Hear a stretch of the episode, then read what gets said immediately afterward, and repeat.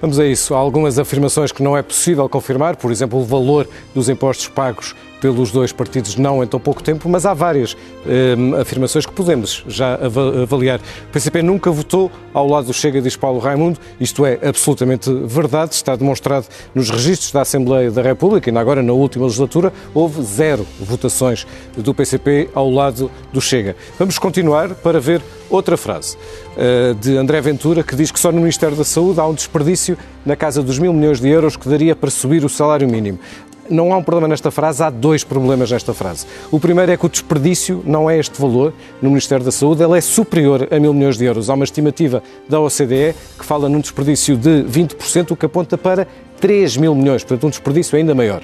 O segundo problema desta frase é que seja qual for o valor, seja ele mil, 3 mil milhões, isso não tem nada a ver com o pagamento do salário mínimo do, pela parte do Estado, pela simples razão que quem paga o salário mínimo são essencialmente as empresas. O Estado também tem alguns casos de salários mínimos, mas até isso é mitigado porque o Estado também vai receber mais IRS daqueles que pagam, daqueles que são aumentados nas empresas do salário mínimo, portanto é uma declaração duplamente falsa.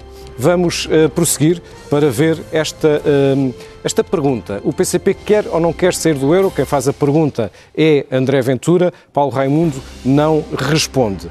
E porquê é que isto é equívoco? O, o programa eleitoral do PCP diz que se defende libertar o país da submissão ao euro das imposições da União Europeia e defende uma política externa não subordinada à agenda da União Europeia e da NATO, mas não especifica explicitamente se quer sair do euro. Ora, eh, Paulo Raimundo não foi capaz de responder esta pergunta, se quer ou não, um sim ou um não, e portanto é uma resposta equívoca.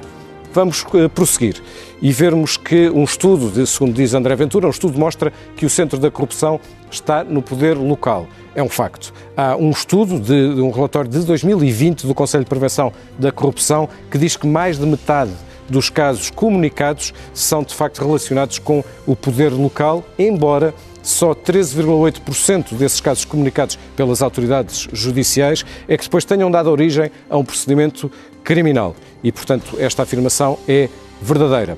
Continuamos para vermos mais uma frase de Paulo Raimundo, que na verdade corrigiu uma afirmação de André Ventura e corrigiu bem. A banca está a lucrar 12 milhões de euros por dia. Isto são dados até o final do terceiro trimestre, porque ainda não estão publicados todos os resultados anuais, mas a tendência vai confirmar estes números também no final do ano. É uma declaração verdadeira.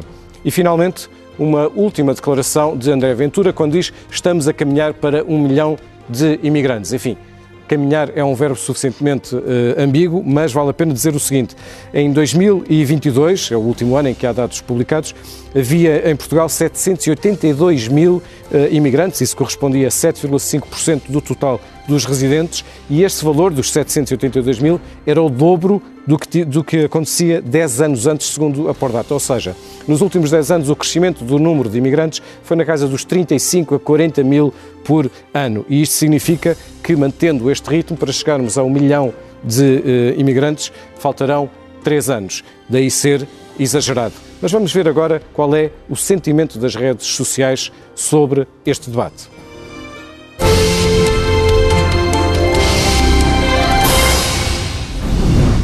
É o pulsómetro. E o pulsómetro, neste preciso momento, que acabou ainda há minutos este debate, ponderando aquilo que são os sentimentos, uh, um indicador de sentimento das expressões que são manifestadas nas redes sociais a favor ou contra cada um dos dois neste debate, o que mostra é, neste momento, uma vantagem, não muito expressiva, mas uma vantagem de André Ventura. Recordo que o pulsómetro está aberto durante 18 horas, portanto isto é dinâmico e pode ser consultado em tempo real no site da CNN Portugal.